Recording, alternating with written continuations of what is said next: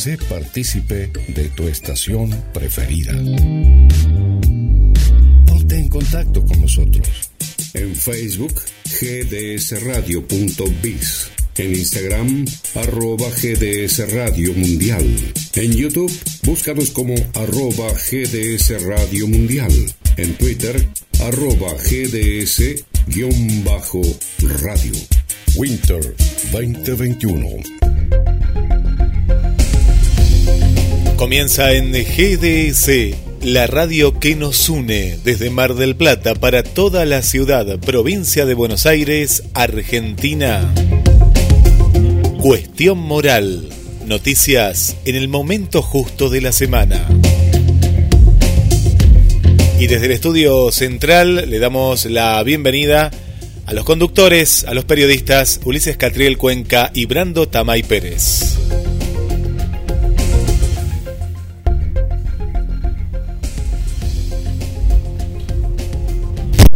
Saludos, Brando, ¿cómo estás? ¿Todo bien, Ulises? Saludos a vos, a la audiencia y naturalmente a Guillermo y bueno, un día bastante lluvia en la ciudad de Mar Plata. Exacto, la verdad hoy nos espera un temporal, la verdad hoy desde casa por el alerta meteorológico cada uno, este bueno, con todo lo que conlleva también el tema de, de las redes sociales y demás, pero bueno, no importa, eso a nosotros no nos va a dejar de lado porque vamos a estar con todas las noticias, pero ya este directamente pasemos, ¿no? a lo que tiene que ver con eh, las entrevistas los precandidatos hoy en día de concejal en las distintas eh, listas de Mar del Plata y ya hoy tenemos los últimos cuatro y en este caso hoy tenemos a uno de los más importantes también que es de más valores y es Martín de León Prani. ¿Cómo estás? Buenas noches, Brando. Buenas noches, Ulises. Muy bien. Muchas gracias por el espacio. No, gracias a vos, obviamente, y obviamente ya meternos ya derecho en lo que son este, las propuestas electorales, y siempre comienzo con esto, digamos, ¿no? ¿Qué es lo que tenés en mente, digamos, hoy en día si te toca tener este, que ingresar al Consejo Deliberante y tenés que presentar un proyecto? ¿Cuál crees que es hoy en día la primera necesidad del marplatense que te daría para realizar el primer expediente? Mira, si tuviera que decidir en el ya, lo primero que haría es apuntar a la modernización y al Consejo. Sería muy bueno y, siempre estoy convencido que un gobierno más transparente es un mejor gobierno y es un gobierno también que muestra su y que le permite a los ciudadanos tener evidencia de qué y cómo se decide. Hoy, si bien el gobierno tiene un lindo portal de datos, el Consejo Deliberante, el poder mejorarlo, que los datos sean visibles, que puedan ser estadísticos, que tengan mucho más solo las respuestas del Consejo, y una ganancia y es un modelo que aparte se aplica en otras ciudades con éxito y que es una manera también de acercar la gestión a la gente, de que uno pueda conocer el presupuesto, cómo se aplica, el tiempo de los concejales en que se utiliza, que puedan conocer la agenda, que puedan conocer la tarea, los proyectos, aquellos que ingresan y pasan, aquellos que se divierten, pero también aquellos que se presentan tienen éxito, que no llegan a la luz y que muchas veces son también proyectos muy buenos, pero que por distintas razones no pueden conocer y se hace o se realiza en política en ese sentido. Y bueno, también otro proyecto o una cuestión que hemos discutido con el equipo siempre es tratar de trabajar con la sociedad civil, trabajar de, tratar de trabajar en la interacción de los distintos sectores de la sociedad, de las fuerzas vivas, en pos del bien común, pero de manera más coordinada. Siempre hablamos de, de las de los pastores, de los clubes, de las ciudades de fomento y del Estado como si fueran cuestiones separadas y no como un tejido integrado que está llamado a trabajar junto. Entonces la idea es también proponer proyectos que permitan esa integración, trabajo en conjunto, para el bien en general, sobre todo, o prioritariamente, de los niños y los adolescentes, que al estar Ruth Quintana, que es trabajadora social en la lista y, y que tiene una preocupación y una experiencia muy importante con los niños, es un aporte que sentimos que podríamos realizar al Consejo genuino también eh, real. Ahora, justamente hablabas del tema de las iglesias, del tema de todo lo que tiene que conllevar hoy en día, digamos, no esa participación y, y todo. Eh, digamos, ¿crees que ya es el momento de que las iglesias, de que los pastores, de que los curas, digamos, de que todo el ámbito religioso ingrese en la política? A ver, la Iglesia y el Estado o, la religión y el Estado, obviamente que cada una tiene un objeto distinto, ¿sí? Las vocaciones religiosas o aquellos que están llamados a la fe, a la vida religiosa, tienen un llamado a la vida religiosa, y aquellos que tienen un llamado, como en mi caso, a la vida política, como el caso de Ruth, nos tenemos que involucrar en la política. El tema son los valores que están de fondo a eso, los valores que subyacen.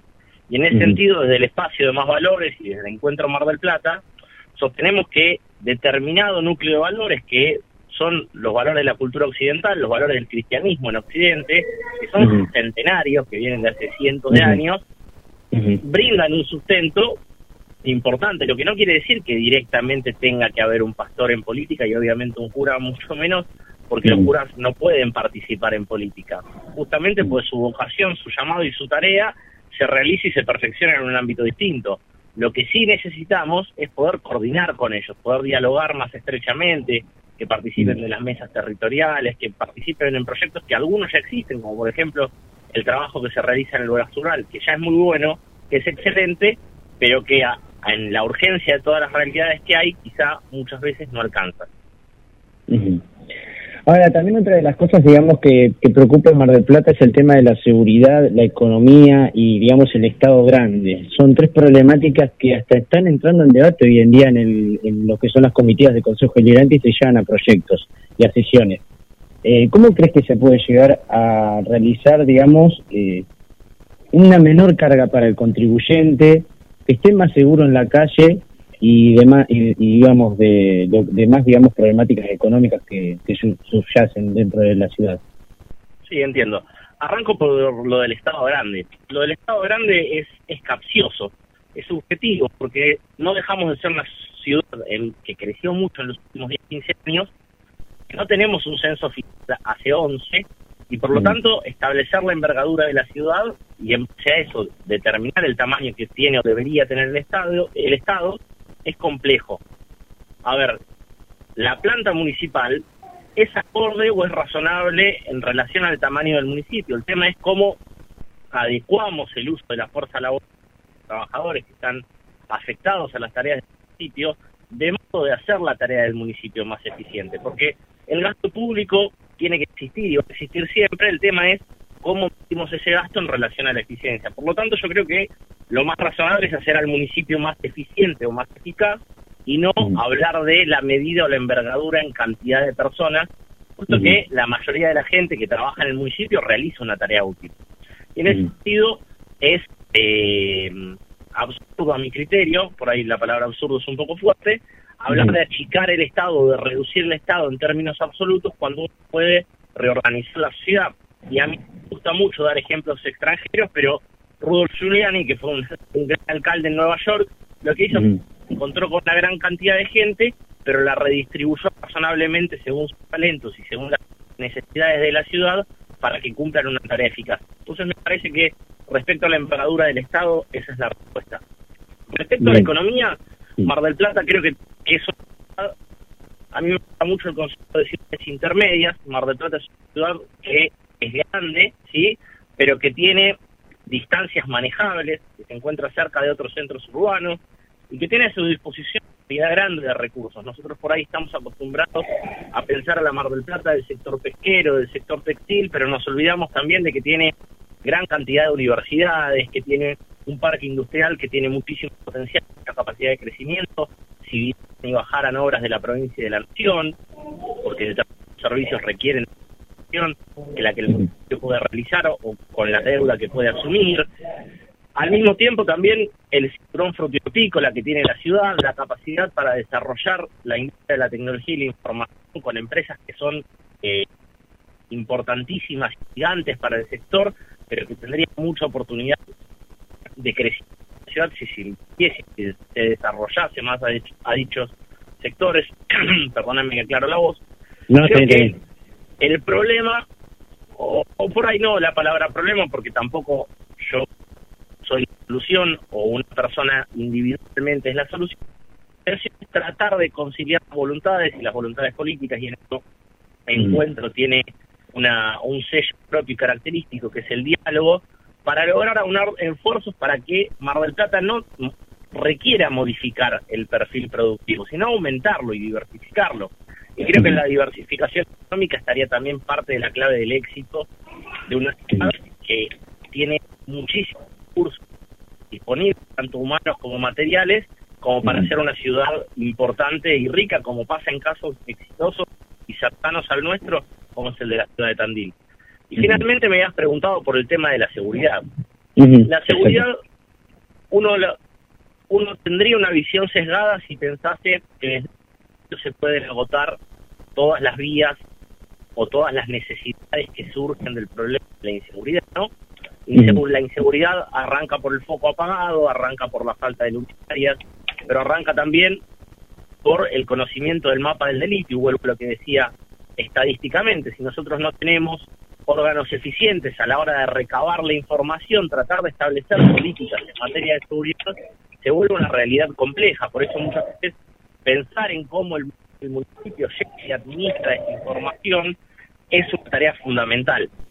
Y nosotros por eso también proponemos que se pueda establecer mecanismos de gestión de la información que permitan conocer a los ciudadanos no solo las necesidades, sino también los canales para poder transmitirla, por un lado, y por otro lado, discúlpame que vengo medio matada a esta hora, no, no, está bien, que ese, esos mismos mecanismos le permitan el diálogo con las fuerzas de seguridad, que no dejan de ser provinciales en algunos casos y en otros casos nacionales.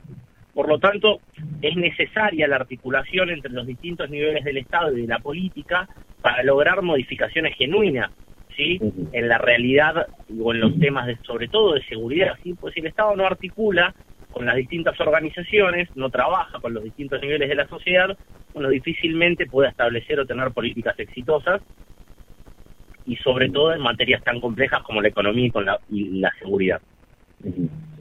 Hoy en día, si le tenés que apuntar, digamos, a, a, Montenegro, que es hoy en día el oficialismo, no es porque sea juntos, porque la verdad, si hoy fuera frente de todos, también eh, sería el mismo señalamiento, eh, ¿Dónde crees que están los puntos débiles de la gestión de Montenegro actualmente, a, los, a dos años de gestión y dentro de un contexto como la pandemia? Yo creo que la respuesta tiene que ser objetiva. Marcar, marcar los puntos débiles a mí me parece que es caer en el facilismo político, dado que la gestión se movió durante dos años en, en un escenario que no tiene precedentes para la política. Y, voy a lo mismo también con, con las gestiones en general del gobierno, ¿sí? Tratar de evaluar con el diario del lunes las gestiones de una situación de crisis es no comprender la gravedad que tiene el tomar decisiones en un contexto de crisis. Y me parece que en el contexto de crisis, más allá de los aciertos que podamos marcar o de los desaciertos, el gobierno municipal sale bien parado, ¿sí? Obviamente que hubo desaciertos, sí, es verdad, aquel que gobierna está llamado a desacertar, porque todos en algún punto desacertamos, solo que en el caso de aquel que gobierna los desaciertos se notan más. Pero si pensamos en gestiones anteriores y comparamos los desaciertos, creo que en la gestión de Montenegro no podemos achacar grandes desaciertos políticos, es decir, bueno, le erró eh, violentamente en la gestión de esta problemática.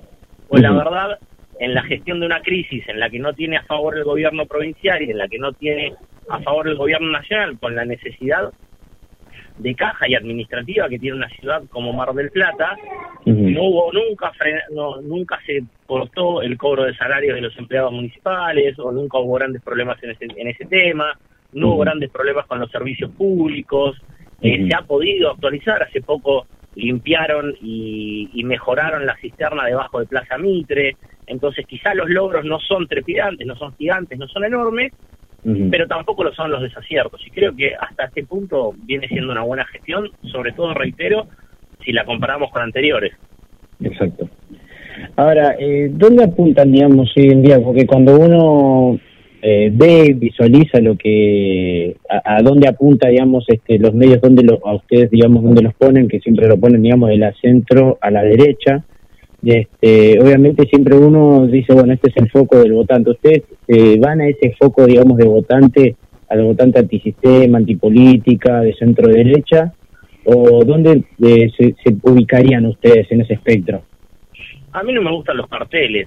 No, no, no elegimos el nombre encuentro como espacio político justamente porque nos guste ubicarnos al centro, a la izquierda o a la derecha de algo, sino justamente porque pensamos y estamos seguros que la política, y sobre todo la política argentina, no necesita de la formulación de consenso.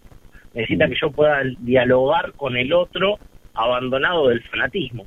Entonces, si yo me fanatizo, sobre todo en política, voy a traer una visión sesgada de la realidad y las visiones absolutas nos llevaron hasta este punto, ¿no? Llevamos más de 30, 40 años en donde la discusión es en términos de blanco y negro, con distintas banderas en cada caso, pero en términos absolutos. La realidad es que esa discusión nos llevó al punto en el que estamos hoy. En la cantidad de pobreza en la que estamos hoy, en las grandes desigualdades que tenemos hoy, tanto sociales como económicas, como culturales, como educativas, en los grandes niveles de falta de inserción laboral, de proyecto de vida, sobre todo de los jóvenes. Entonces, si yo me paro como propuesta política en términos absolutos o tratando de echarle la culpa o endosarle el crédito de, este mal que estamos sufriendo a una sola persona o a un grupo, voy a estar errando. Y me parece que nosotros tenemos y estamos obligados, y desde Encuentro asumimos ese compromiso, a tratar de abandonar esas dicotomías. Obviamente que tenemos como todos los partidos, un votante nicho. ¿sí? Eh, ser ingenuo también pensar que obviamente no nos encontramos dentro de la preferencia de determinado grupo o de un grupo nuclear de, votantes. Pero llamarnos antisistema me parece que no, porque desde el punto en que participamos activamente de la vida democrática de la ciudad y también de la provincia y de, de, la nación al presentar una lista que tiene diputados nacionales, senadores provinciales y en mi caso candidatos a concejal y a consejeros escolares, habla de la voluntad no genuina de participar de la democracia y de en esa participación mejorar la calidad de las instituciones. Bueno, me gustaría que, bueno, hagas este, digamos, esta última pregunta que pudieras agarrar y pudieras decir este, cuál sería la lista para que la gente sepa el número, porque digamos que en esta época de elecciones, viste que enseguida aparece quien te mete una, una boleta falsa para que te para que te terminen este anulando un voto, entonces para que es el número de lista, cómo, cómo se llama la línea y todo. Bien. Eh, ¿Me dejas un Sí, sí, sí. No, yo no escucho al candidato hablar de consenso y democracia y todas estas cuestiones. ¿Que no crees que la gente está cansada de escuchar todo esto? ¿Ya? Yo estoy cansado, para lo personal. Es que me parece que sí, obviamente, y razonablemente. Es más, se tiene que, se tiene que cansar de es más, dale, dale. Es más, creo que los consensos y la democracia y la república están muertos. La democracia está en defensiva, obviamente. Tenemos que trabajar para mejorar entre todos, pero creo que hay un desgaste en la sociedad argentina de hace mucho tiempo de escuchar la palabra bueno no, consenso y no llegar a nada.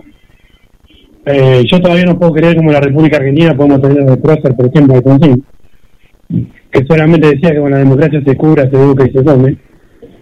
Solamente eso para ganó la elección, ¿no? pregonando esas cuestiones tan básicas que no tendría que ser ya ni, ni siquiera del discurso político, tendría que ser la realidad.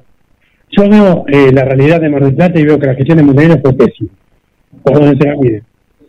Eh, tanto no hay una planificación tanto en turismo, como no hay una planificación tanto en el área de producción. Eh, me parece lamentable todo lo que está pasando y he escuchado a tantos candidatos en el último tiempo. No te quiero ni la personal ni a vos ni nada, ¿no? Pero creo que ya la palabra consenso se tiene que terminar en el vocabulario político. Y es más, yo acá lo he dicho y hay programas grabados, eh, yo no he escuchado un político que proponga un cambio de paradigma. Para mí la República está muerta, para mí tenemos que ir a una federación, para mí el Senado está de más, hay que una unicameral, entre tantas otras propuestas que yo he dicho acá. Pero bueno, yo creo que hay un desgaste en la sociedad. Creo que ustedes como, no quiero decir clase porque suena feo, pero como dirigentes tendrían que tomar eh, anotación de todo esto y proponer algo diferente. No sé si llego a la comprensión, al mensaje.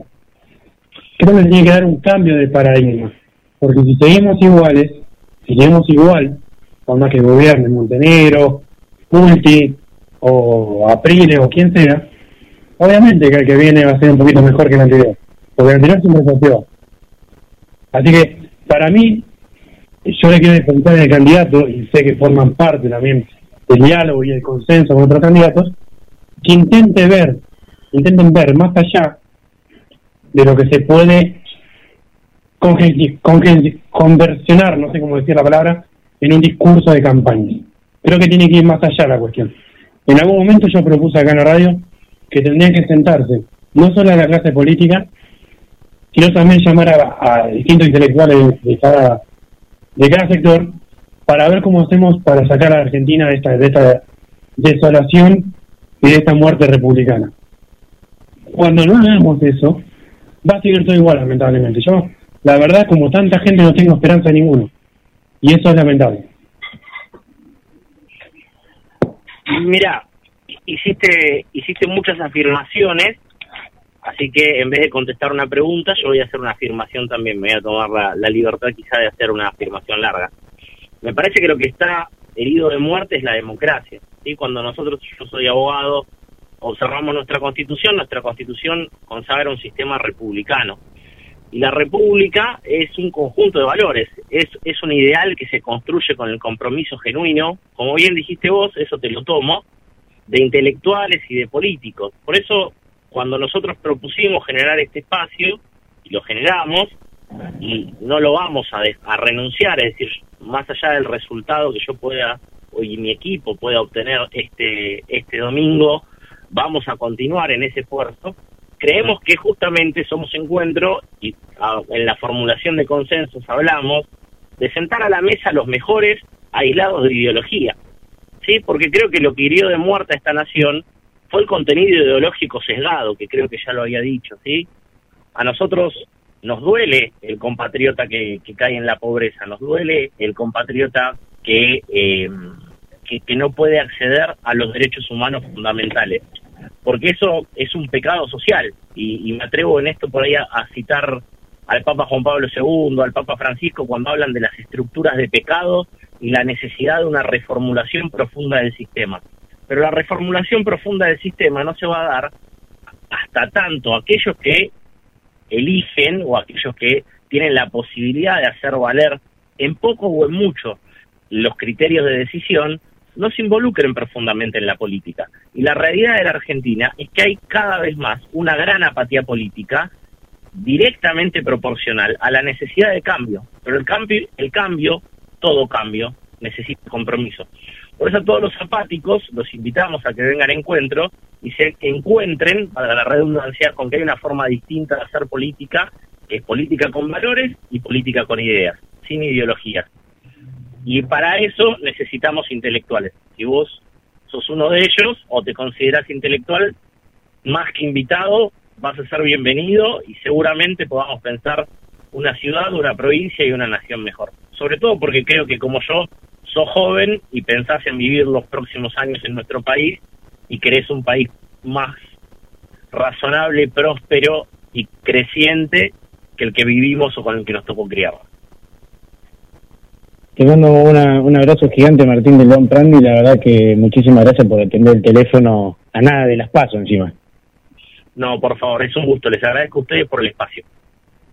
Un abrazo gigante y nos quedamos con Guillermo San Martino, que ahora vamos a una pequeña pausa y ya vamos con el próximo invitado precandidato a concejal. Eh, recién estuvimos con el precandidato concejal de Más Valores en Mar del Plata. Vamos luego con Carlos Matos, precandidato concejal del Frente Proyecto Justo, Social y Humanista en la línea del Partido Social Auténtico.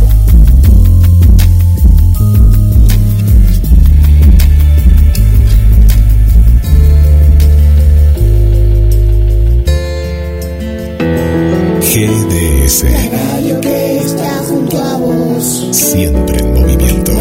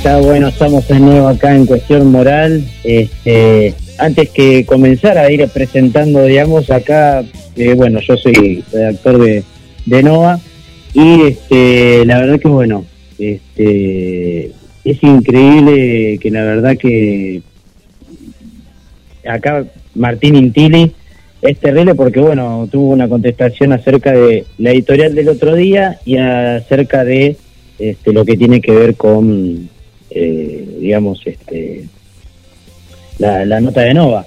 Dice, me parece que, se equivocaron con lo que subieron y con lo que dijeron en radio. Y me extraña porque yo tengo cinco radios local, nacional, y me parece que no saben jugar.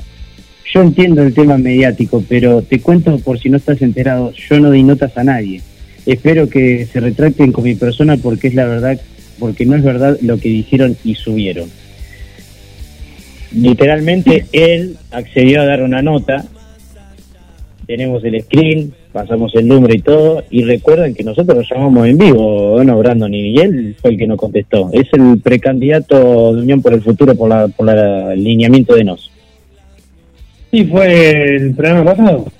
Claro, que no quiso no quiso charlar él directamente con nosotros tuvimos que literalmente estar creo que 30 minutos estuvimos hablando.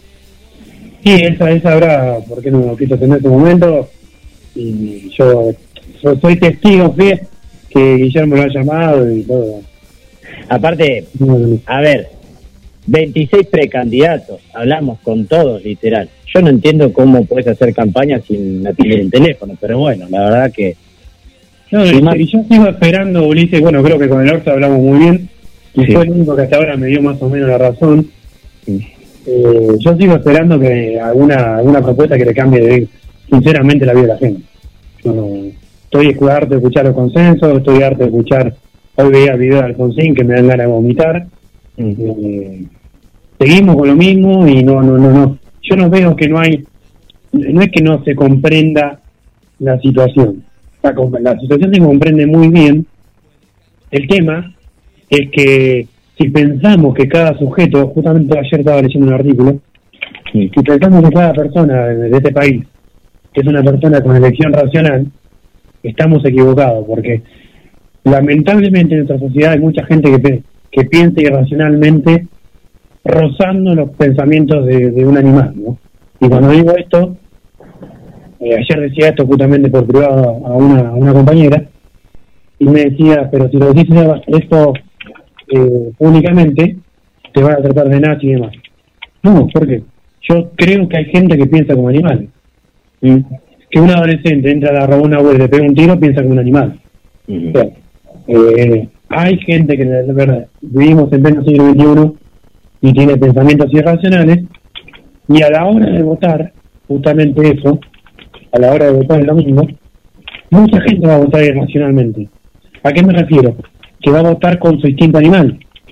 Va a votar con su instinto de decir, bueno, tal o tal persona me asegura la tarjeta alimentar, tal o tal persona me asegura que me quiten eh, que me quiten un impuesto más o menos, eh, digamos, siempre por un movimiento, por, un, por un sentimiento, ¿no?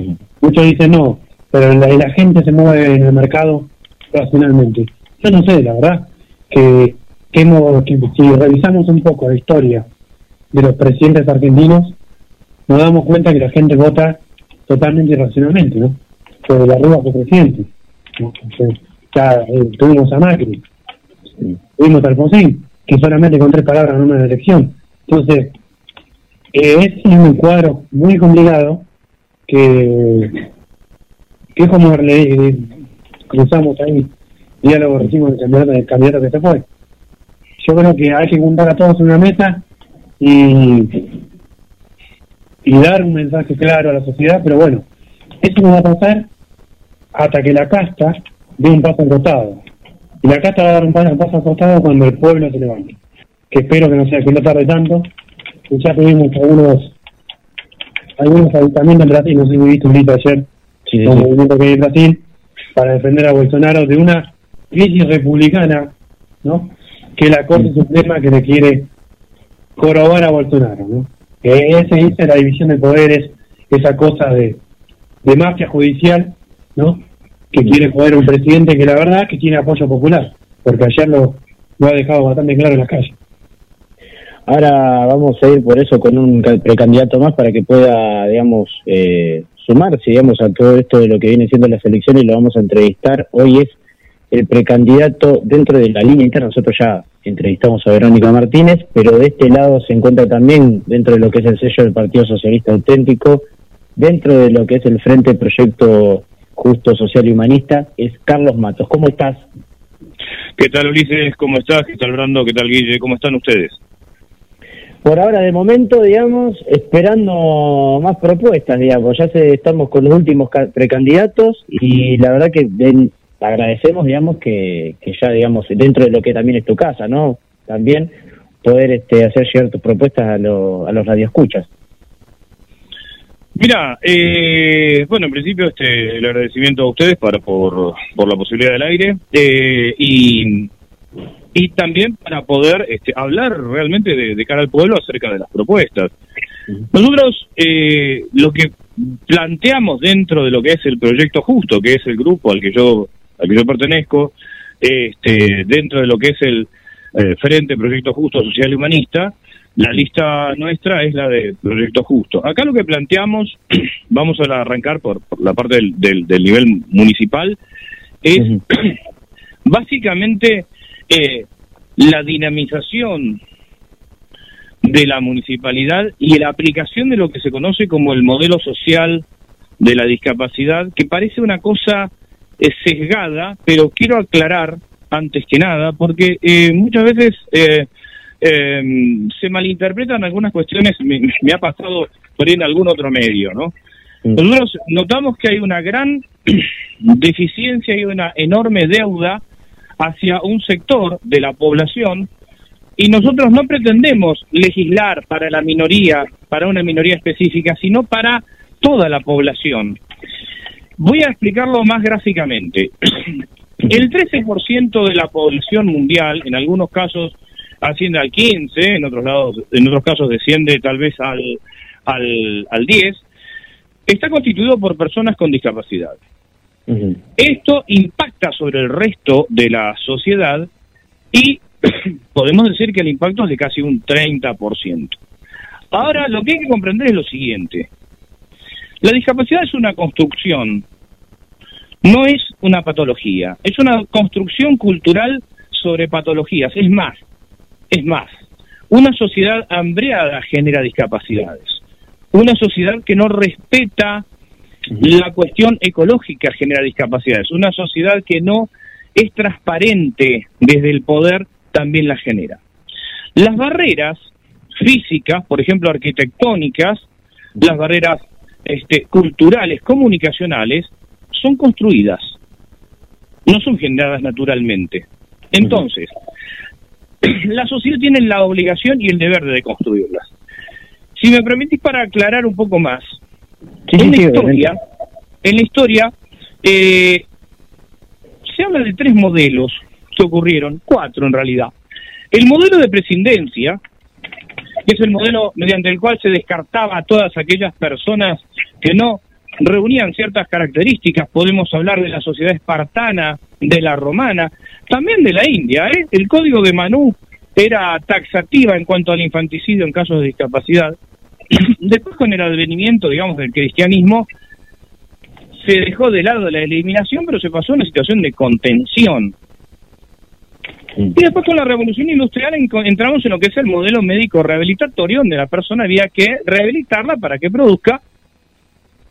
Y hasta ahí decimos la discapacidad se ubica en la persona.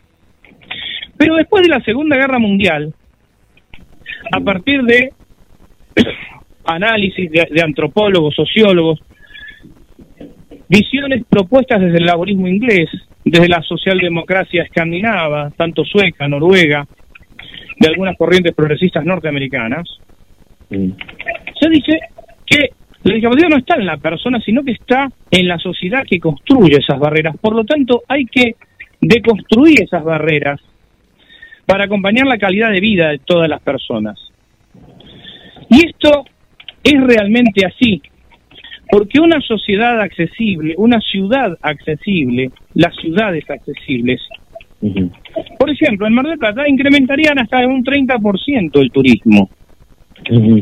Es mucho mejor mantener la calidad de vida de la gente, liberar la fuerza productiva de muchas personas que están capacitadas, están formadas y que realmente no tienen inserción en el mercado laboral por cuestiones de prejuicio, por otras cuestiones también, para esa verdadera inserción.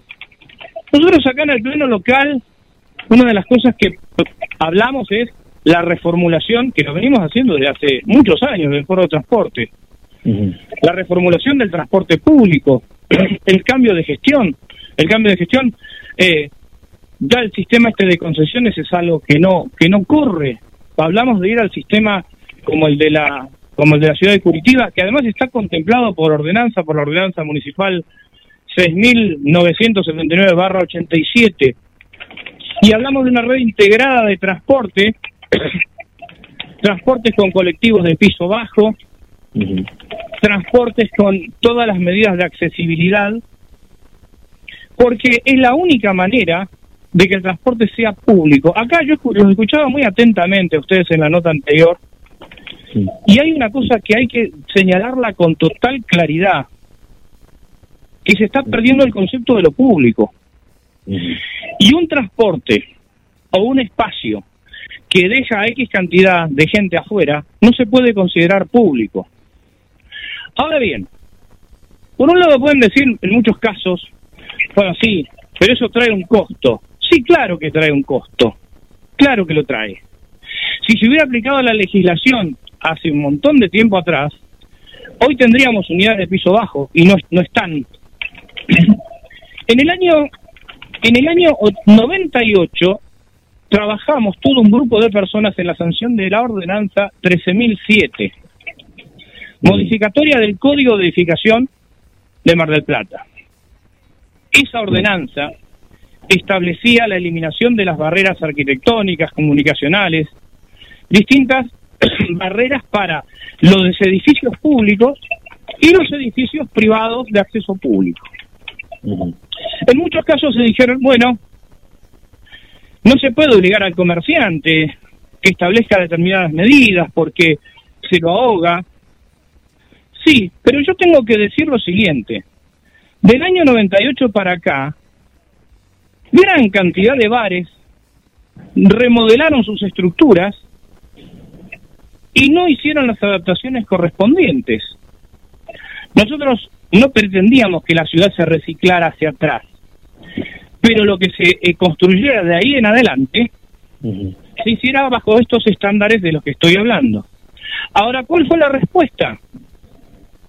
Bueno, infracción a esa ordenanza, decreto de excepción del intendente de turno o de la autoridad de aplicación de turno y asunto solucionado. Con lo que se tiró al piso el trabajo, ustedes están hablando de intelectuales, de gente, se, se tiró al piso el trabajo de arquitectos, de personas que venimos trabajando desde la cultura, que nos llevó más de un año en una época donde la internet no estaba este, tan, tan este, estandarizada, algo que la verdad que a la municipalidad este, le hubiera costado muchísimo si le hubiera tenido que pagar una consultora y lo hicimos un grupo de profesionales aportando nuestra fuerza de trabajo. Es decir, lo que nosotros proponemos es la aplicación específica de estos modelos. Hablamos de la jerarquización de la dirección de discapacidad al lado de Secretaría por una cuestión de que estar cerca de la toma de decisión. Hablamos de la reformulación de lo público. Hablamos del tema del transporte público. Hablamos también de la necesidad de crear algo que eh, propuso el doctor Mario Serrat en su momento, que es el ombudsman de la discapacidad para mejorar lo que es el tema del defensor del pueblo. Pero acá quiero aclarar algo. Que ahora, tiene, ahora los ajustó el actual gobierno. Sí, sí, pero yo quiero aclarar una cosa, ¿eh? Los defensores del pueblo tienen que estar elegidos por el pueblo, no por las corporaciones. Exacto. Vamos a hablar en serio del tema. Disculpame que te corte, pero me pongo a pie. La primera persona que dice algo razonable sobre el defensor del pueblo.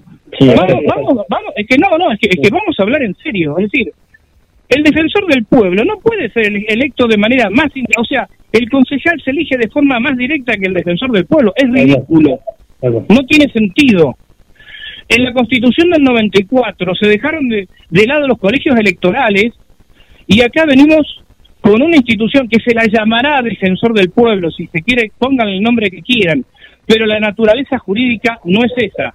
Y si comparan el derecho político, donde surgen los defensores, que es en la socialdemocracia, nada tiene que ver con un cuerpo, no estoy hablando de la capacidad de las personas, estoy hablando de la institución.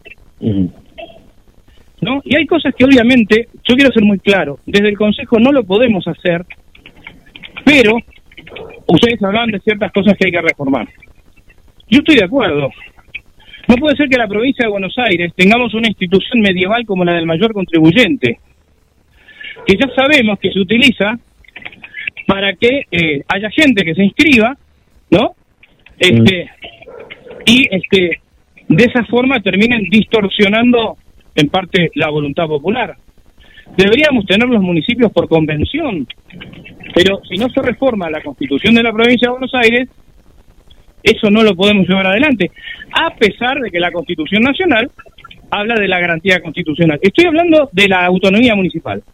Estoy hablando de temas que exceden a la competencia del Consejo. Pero, como creo que no hay que esquivarle el bulto a las cosas, no, podemos estar de acuerdo o no, pero yo creo que en la vida hay que enfrentar los temas.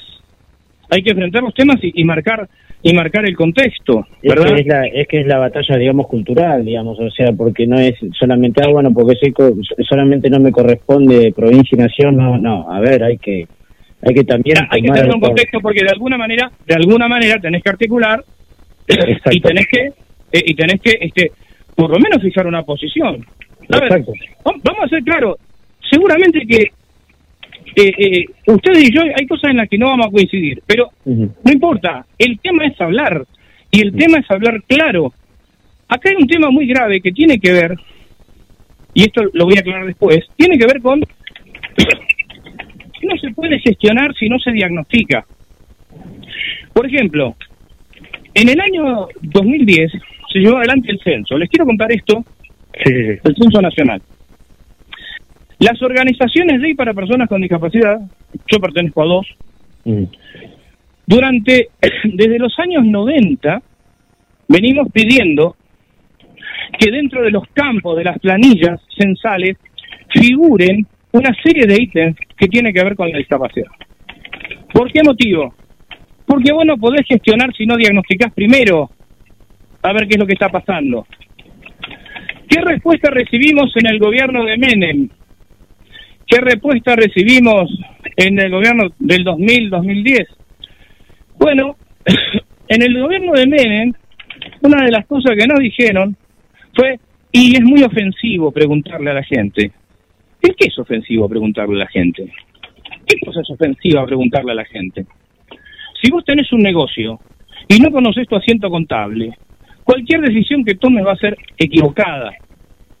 Entonces, eh, venimos proponiendo, porque además de las organizaciones venimos llevando este tipo de, cuestiones para que el INDEC se haga cargo. En el 2010 parecía que nos habían llevado de la punta, pero no. Salieron dos planillas, la planilla A y la planilla B.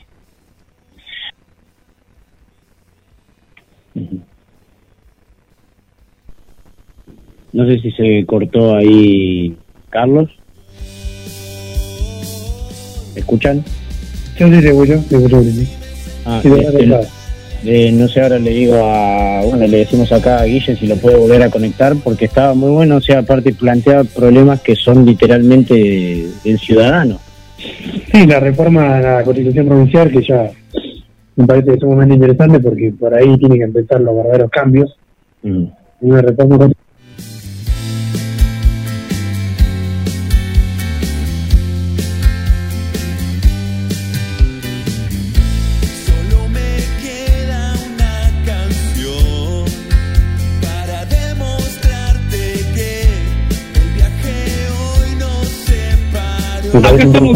No, no sé hasta dónde no, Ulises.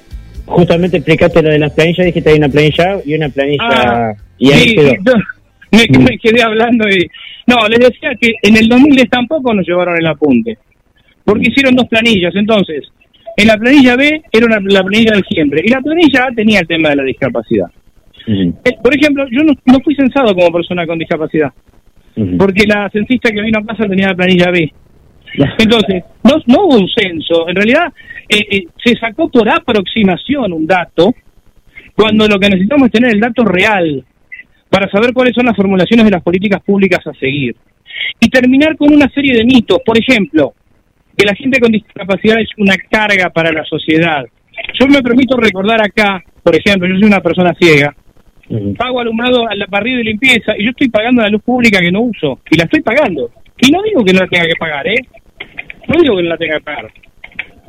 Por cada cosa que consumo, que compro, estoy pagando una carga impositiva enorme y estoy pagando mediante mis impuestos indirectos un montón de cosas y estoy subsidiando cosas de gente sin discapacidad, el combustible, por ejemplo.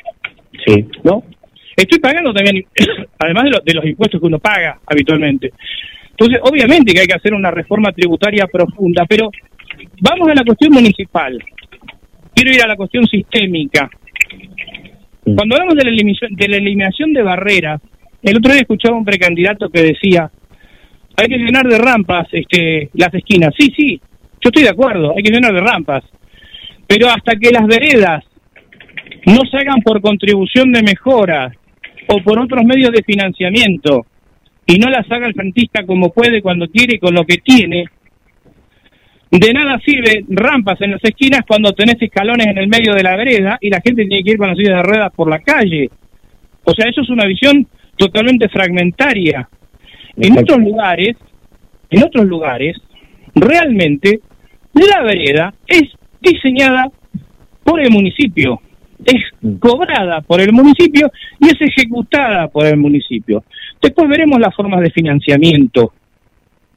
De hecho, de hecho, sale mucho más barato para toda la ciudad que se haga así. Pero evidentemente hay intereses, ¿no?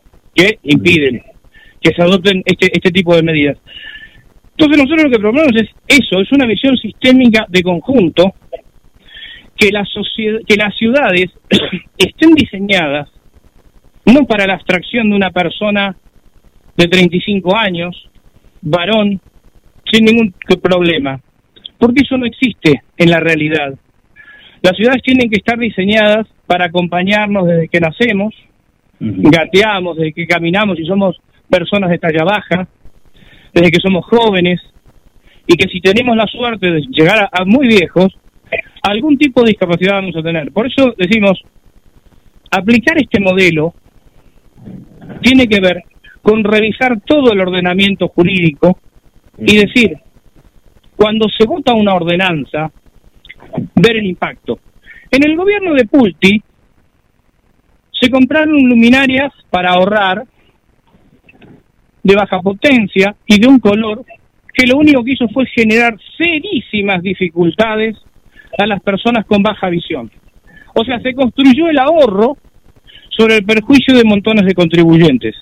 Además, ya sabemos que los problemas de iluminación traen cuestiones de seguridad también, ¿no? O sea, la falta de visión sistémica, como siempre. Entonces, en definitiva, es eso lo que proponemos.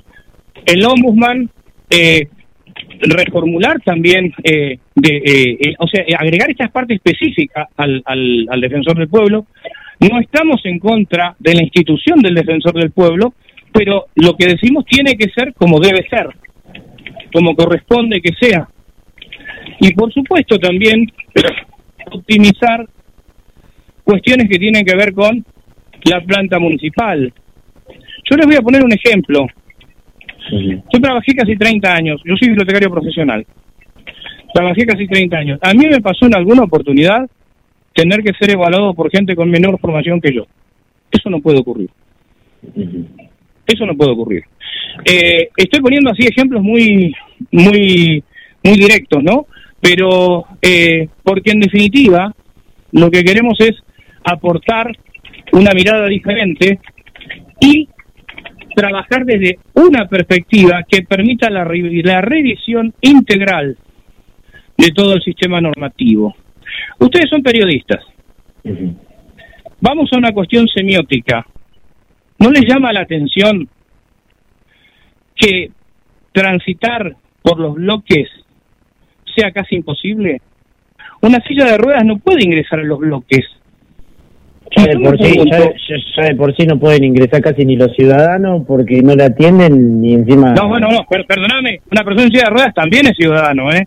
No, digo, no puede, no puede un ciudadano, digo, o sea, que no presente una discapacidad, o sea, no, Puede, no puede, no puede ingresar. Ahora, imagínate una persona que presente, o sea, estos problemas. ahora, o sea, por ejemplo, por ejemplo, mi mamá, por ejemplo, este, no, no ha podido y por ejemplo, con, y menos mi abuelo que, bueno, pobre, este, le faltaba una pierna y no y tenía que estar con silla de ruedas, literalmente tenía que estar yo chiquitito, seis años, bien, bien. afuera, mientras mi mamá tenía que ir a buscar, digamos, de los pelos a, a los concejales. Esas cosas no pueden ocurrir. A ver, eh, eh, eso, eso, eso es un signo que no puede ser que no se observe.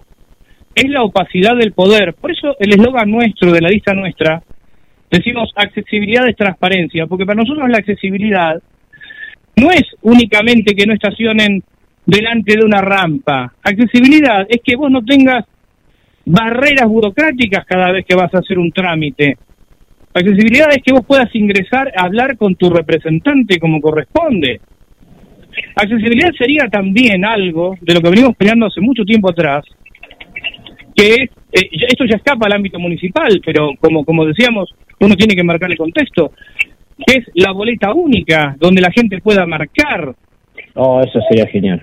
No, porque si no, nos encontramos con estas, estas picardías donde las fuerzas chicas que proponemos una visión diferente, lamentablemente no podemos llegar a los medios porque no tenemos el poder económico de hacerlo y además está toda esta cuestión de los quienes pueden poner fiscales y quienes no. A ver, en Mar del Plata hay mil 630 mesas, si no me equivoco. Están pagando a los fiscales. Yo cuando era chico, la gente iba a fiscalizar por amor a la camiseta. Hoy, realmente... Es una fuente de trabajo día. Hoy, ¿quién tiene el control de los votos? Los partidos que pueden pagar. Es decir, es transformar esto en algo plutocrático. Y la única manera de terminar con esto es el sistema de boleta única, que la gente pueda marcar de manera que este se relativice todo este tipo de, de chicanas y habría muchas más cosas también, habría muchas más cosas.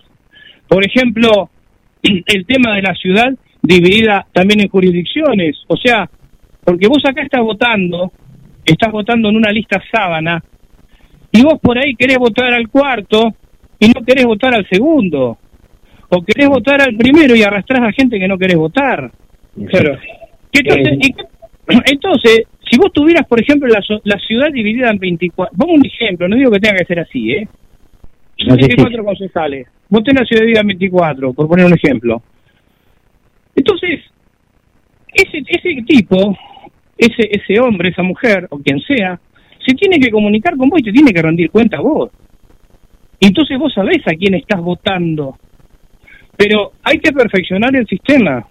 Entonces, ya que muchas veces se copian cosas de otro lado, que, ¿por qué no copiamos o no revisamos qué nos proponen los países socialdemócratas en ese aspecto? Y eso también hace que la accesibilidad sea transparencia, que no haya una opacidad del poder. Insisto, esto no lo podemos proponer del, del Consejo.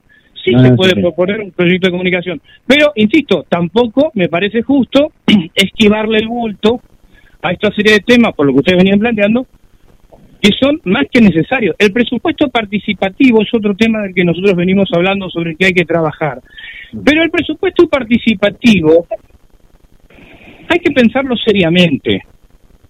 Y voy a poner otro ejemplo. El presupuesto participativo está bien que lo decidan en los barrios, pero también tiene que haber otra forma de decisión del presupuesto participativo. Porque ¿qué pasa cuando se tiene que decidir sobre algo que afecta a toda la población. Por ejemplo, cuando en un momento nos presentamos desde la Asociación Amigos de la Biblioteca Parlante, que está ubicada en Brown y 14 de julio, únicamente iban a votar la gente del barrio. Y yo me acuerdo que fui a la municipalidad y dije, ojo gente, las personas ciegas y ambliopes no vivimos todas en el mismo barrio. Vivimos en toda Mar del Plata y en Batán. Entonces, el presupuesto participativo no puede tener únicamente una división territorial. Hay que estudiar los temas, no hay que guitarrear. En algún caso se podrá aplicar una división territorial. En otro caso hay que aplicar otros criterios. Y sobre todo... Sí. Sí. Me gustaría, me gustaría, porque este, ahora vamos a tener otra entrevista, pero me gustaría, porque literalmente me gusta todo lo que vos planteaste, y me gustaría que le digas a la gente eh, dónde puede encontrar la, la, plenitud de todas las propuestas, porque me imagino que si las tenés tan así, solamente deben estar publicadas en algún lado, y yo siempre soy, o sea, siempre soy propulsor de que tiene que haber este, propuestas eh, locales, y además también aprovechar para que, porque como ustedes tienen interna, que es la lista interna también eh, de, de, tuya, digamos, dentro del, frente. Bien, bueno, se puede entrar en la fanpage eh, eh, Partido Socialista Auténtico MDP Batán, esa es una, Partido Socialista Auténtico MDP Batán. Se puede entrar también en eh, www.proyectojusto.com.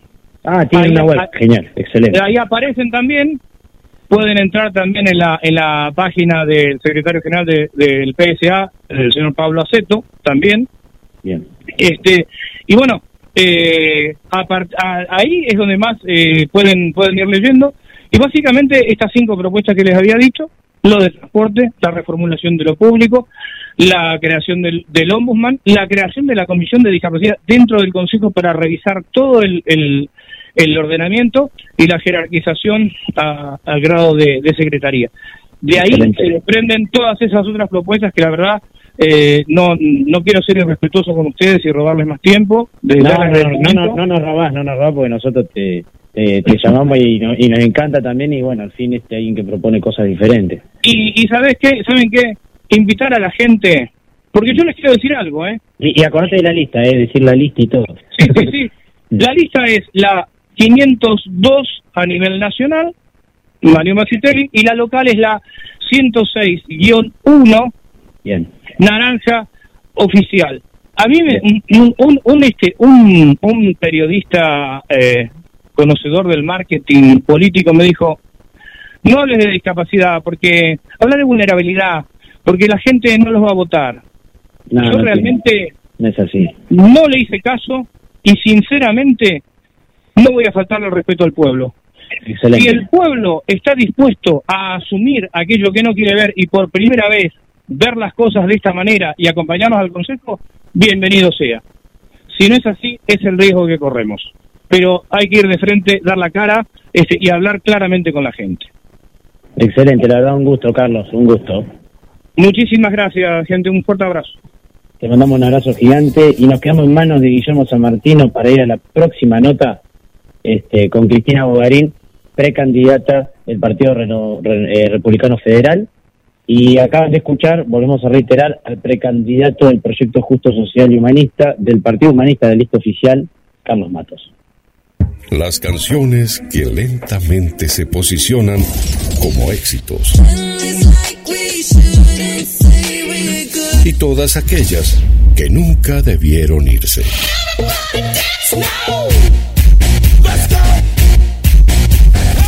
Tu mejor estación. GDS Radio Mar del Plata, la radio que nos une. Las mejores camperas de Mar del Plata están en Duki Patagonia. Seis cuotas sin interés y 20% de descuento en efectivo o transferencia bancaria. Entregas a todo el país. Entra en www.dukipatagonia.mitiendanube.com o te esperamos en Santiago del Estero 1755, casi peatonal San Martín. Duki Patagonia. Pescadería Atlántida. Del mar a tu mesa. Única roticería marina. Atendido por sus dueños. Venía a conocer Pescadería Atlántida. España, esquina Avellaneda.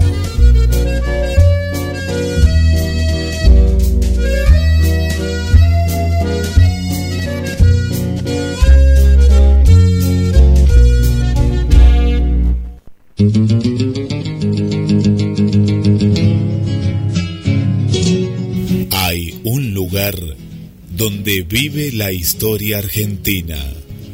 Cabildo de Mar del Plata. Un recorrido por nuestros orígenes. Una experiencia única en un edificio emblemático de nuestra ciudad. Si usted estuvo en Mar del Plata y no visitó el Cabildo, entonces no estuvo en Mar del Plata. Aragón 7849. Informes al 223 155 93 1041 o al 479 7917. Súmese y asóciese. Visite el Cabildo. la paz y el orden.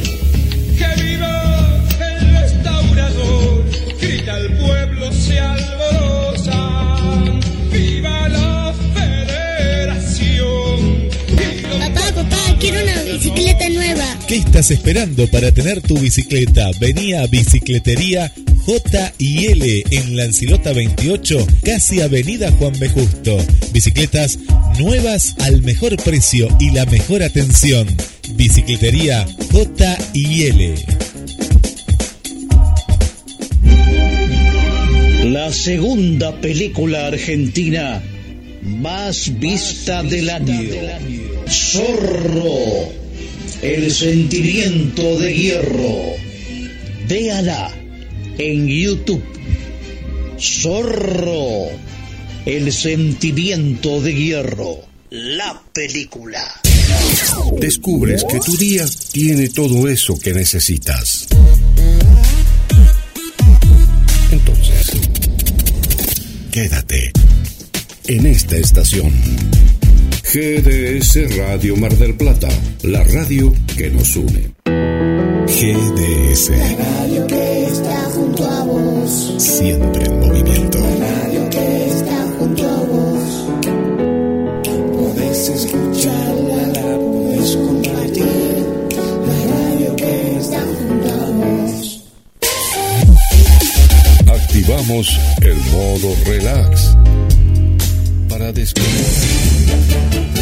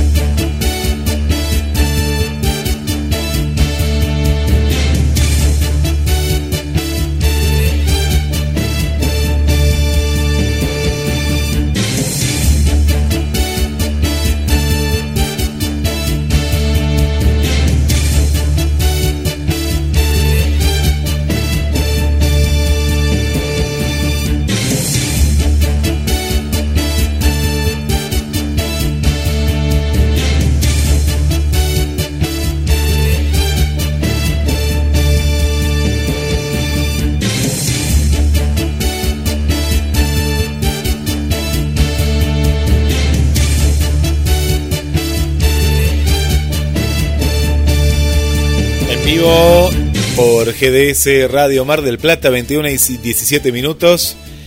Sigue lloviendo y eh, anticipamos que en la jornada del turno mañana en las escuelas de Mar del Plata no va a haber clases por las inclemencias del tiempo.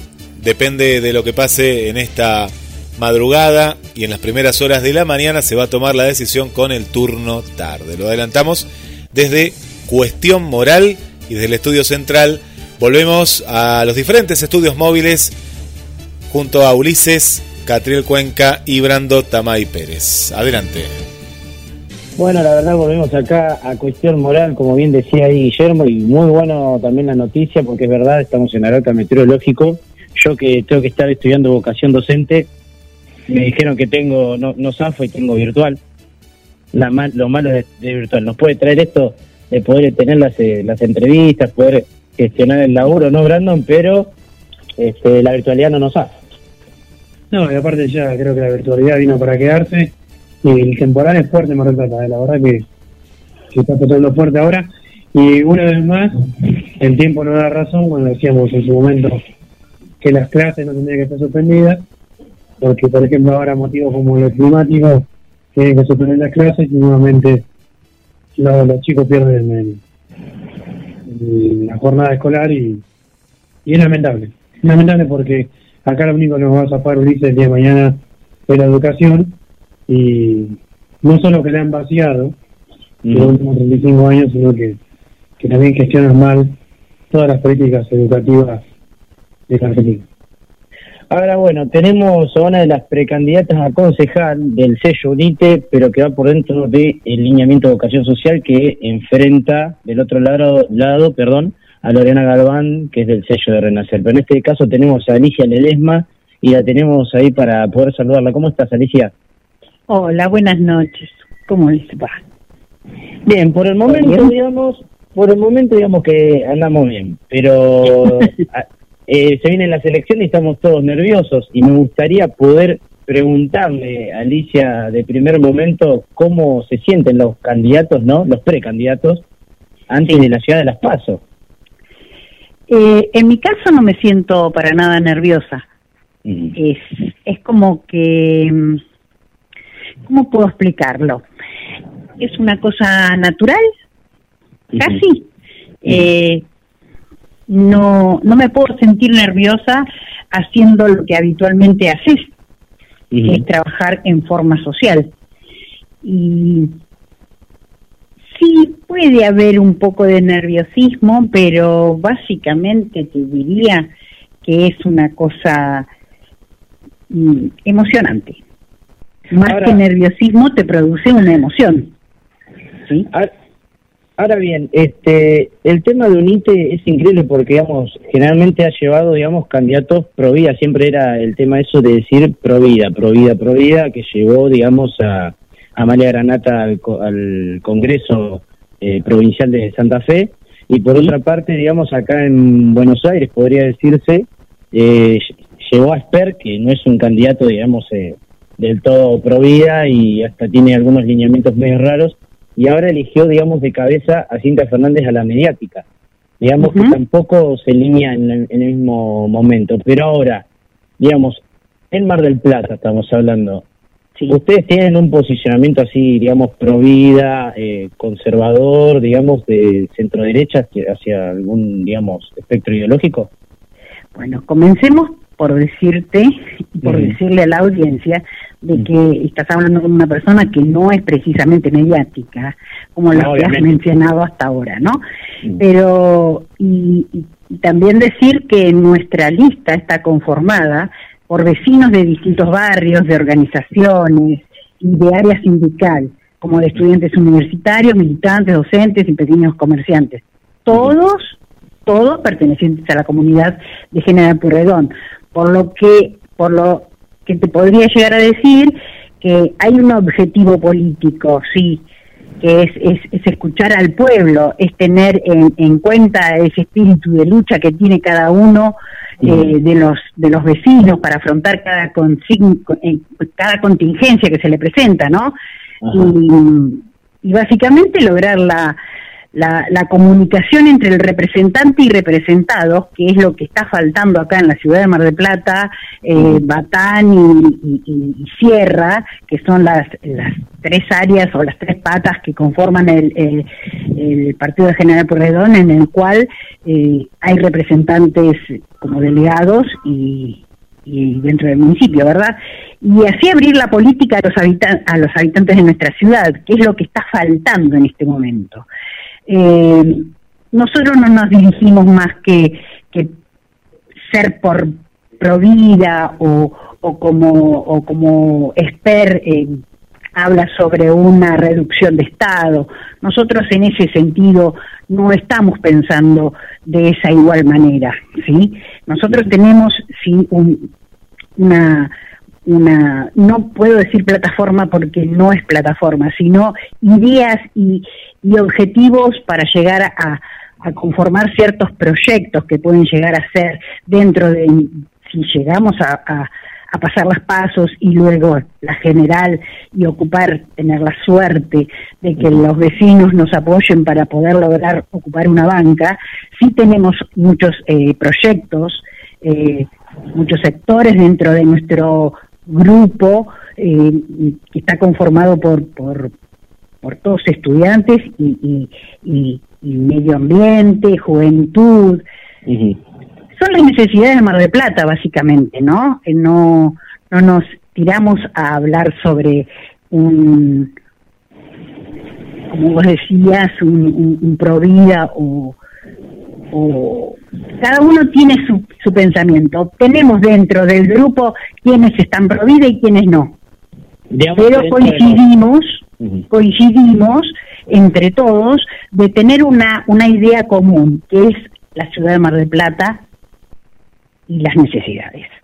O sea, digamos que se diferencian bastante, digamos, de la otra línea interna, que por ahí sí ellos hasta pegan carteles, dicen gente derecha, la ultraderecha, etcétera, que en condición por Pampillón.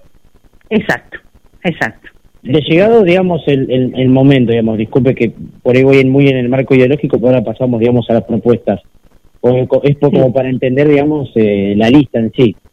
Ahora, cuando, digamos, este, se pase las pasos, pase quien pase, digamos, ¿van a trabajar en conjunto como vocación social, por lo menos, para con, digamos, eh, el precandidato que gane?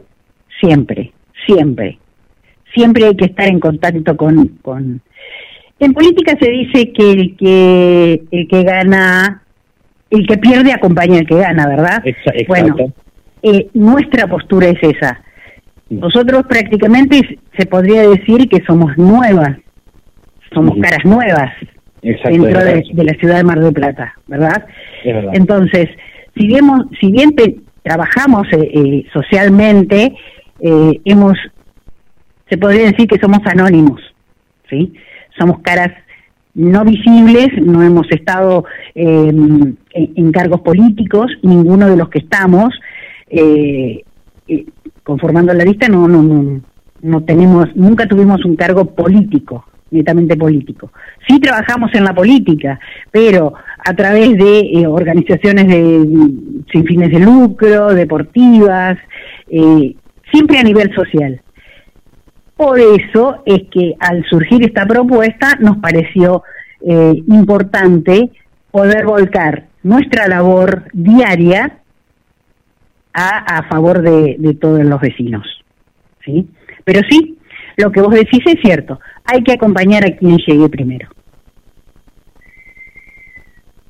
¿Hola? ¿Hola?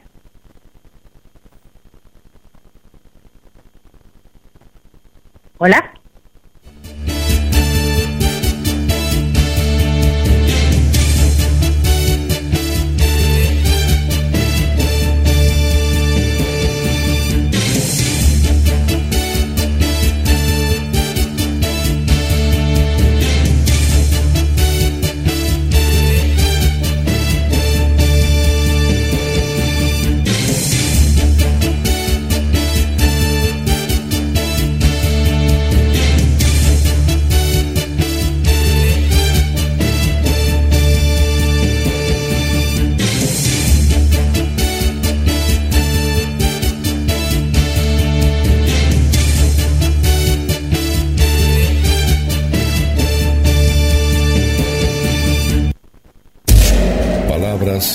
Acompañan tus momentos.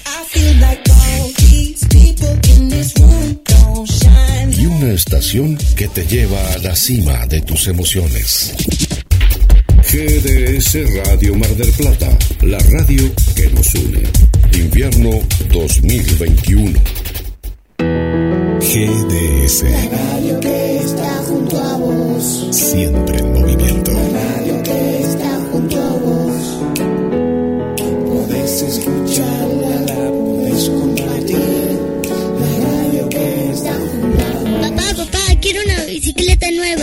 Estás esperando para tener tu bicicleta? Vení a Bicicletería J y L en Lancilota 28, casi Avenida Juan B. Justo.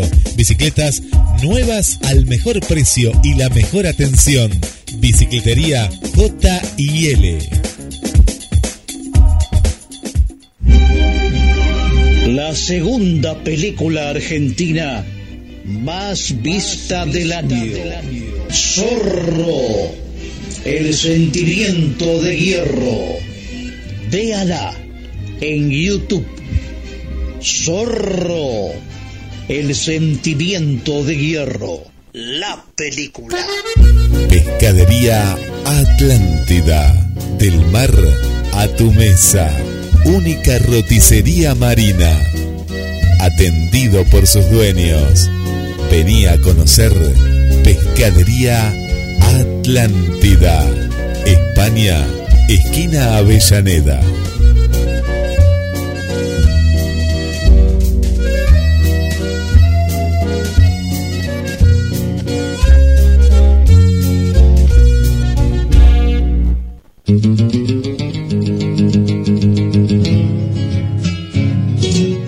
Hay un lugar donde vive la historia argentina. Cabildo de Mar del Plata. Un recorrido por nuestros orígenes. Una experiencia única en un edificio emblemático. Bueno, volvemos, la verdad, bueno, de problemas técnicos que vienen sucediendo, no sé si será por el tiempo o qué, pero bueno. Este, bueno, justamente, bueno, ahora estamos, seguimos en el aire con Alicia Ledesma, y bueno, obviamente, bueno, ahí ella justo ahora estaba hablando un poco del tema de, claro, o sea, se va a acompañar, digamos, porque son caras nuevas, digamos, pero que van a trabajar en conjunto, digamos, en una misma lista después de las, de las pasos, no es que se corta ahí. Exactamente. Mira, lo que yo te estaba diciendo, no sé hasta dónde habrá llegado la, la difusión, eh, era de que mm, en política siempre se dice el que gana gobierna y el que pierde acompaña. Eh, entonces, bueno, eso es tradición. Si bien nosotros somos cara- caras nuevas, el trabajo social lo tenemos realizado a, nivel territorial y, bueno, y en política lo sabemos eh, aplicar a eso. Eh, no, nosotros como, como caras nuevas tenemos eh, muchas eh, ganas, muchas intenciones de, de realizar proyectos y, y sinceramente no importa quién gane.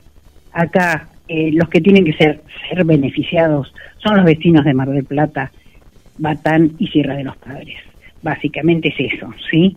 Eh, Ahora, justamente, digamos, ahora cuando se habla de beneficio de, de- del vecino y demás, y acá quiero entrar justamente en las propuestas, digamos Sí. que pasan las pasos eh, y digamos que logran ser tercera fuerza y terminas ingresando, digamos, eh, al Consejo Deliberante. ¿Cuál es la primera propuesta que crees que necesita el vecino? ¿Cuál es la urgencia más necesaria, digamos, del, del- digamos, de, del, de quien está en el territorio de General Perdón? para mí son dos, dos situaciones muy básicas, la salud y la seguridad, ¿sí? Son las primeras, eh, los primeros objetivos que tenemos, ¿sí? La seguridad, pero no hablando de a nivel policial, ¿sí? Sino eh, a través de las luminarias, las garitas, los colectivos, el asfalto, eh, el circuito de cámaras que, que funcionen, que, que el vecino se, se sienta contenido. El vecino es el que se tiene que sentir contenido. Hay, hay eh, recorridos de micros que, de colectivos urbanos que, que no satisfacen las necesidades básicas del vecino. El vecino que tiene que ir a trabajar, que entra a las 6 de la mañana, que, que sale a las 12 de, la noche, no se siente protegido por, por, por el colectivo que lo lleva a la casa, del trabajo a la casa y de la casa al trabajo, ¿verdad? Tampoco por las luces, las luminarias. Me pueden decir, sí, hay que recomponer, hay que reponer. No, no solamente reponer. Hay que ampliar la cantidad y no dediquémonos a la, a la nueva tecnología, a la luminaria que, que esclarece bien el barrio, que le da seguridad al barrio, ¿entendés? Eh, como las garitas eh, que, que, faltan, faltan por todos lados, el asfalto, eh, los micros no pueden entrar en ampliar su recorrido, ¿por qué? Porque el asfalto no le, impide entrar en, en, determinados lugares, en determinados barrios. Y hay personas que tienen que salir a trabajar, o los mismos papás que llevan a sus hijos, que, eh, bueno, eh, tienen que caminar 12, 15, hasta 20 cuadras para llegar a una parada de micro. Eso me parece que es fundamental. Le brinda seguridad y contención y se siente protegido el vecino. El recorrido de los micros tendría que tener eh, varios cambios, ¿sí? Y, tener cámaras que controlen a los, a los eh, micros, el recorrido del micro. Mm, eso para mí es, es, es, fundamental. Lo digo porque yo también he vivido eh, en el barrio eh, en el barrio de, de, fuera de casi de la salida de Mar de Plata. Tipo periferia.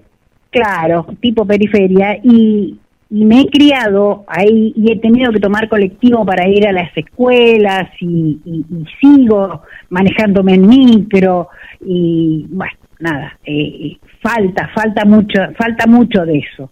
Y otra cosa fundamental es la salud. Las salitas en los en los barrios. Están cerradas están todas cerradas no tienen insumos no tienen personal. El personal es fundamental. La familia se tiene que venir eh, kilómetros y kilómetros las que están en zonas rurales, en, en Batán tienen que depender de General Pueyrredón, del centro de General Pueyrredón para poder ser atendidos en salud. Del claro, claro, y no hay, y hay un montón de, de, de, salitas, ¿eh? porque las he recorrido, hay un montón de salitas, en cada barrio hay una salita de salud, pero, pero están vacías, vacías. Entonces, eso es una prioridad que tenemos que tener por simplemente porque porque porque somos marplatenses, porque somos vecinos, porque somos ciudadanos y necesitamos la contención del, del Estado en cuestión de salud. ¿Sí? ¿Cree que es una derrota de la política lo que viene sucediendo, digamos, en Mar del Plata? Con respecto a lo que te he hablado de seguridad y salud, Claro, y digamos toda la gestión, la ausencia del Estado, etcétera. O sea, ¿es problema de la política o es una problemática, administrativa?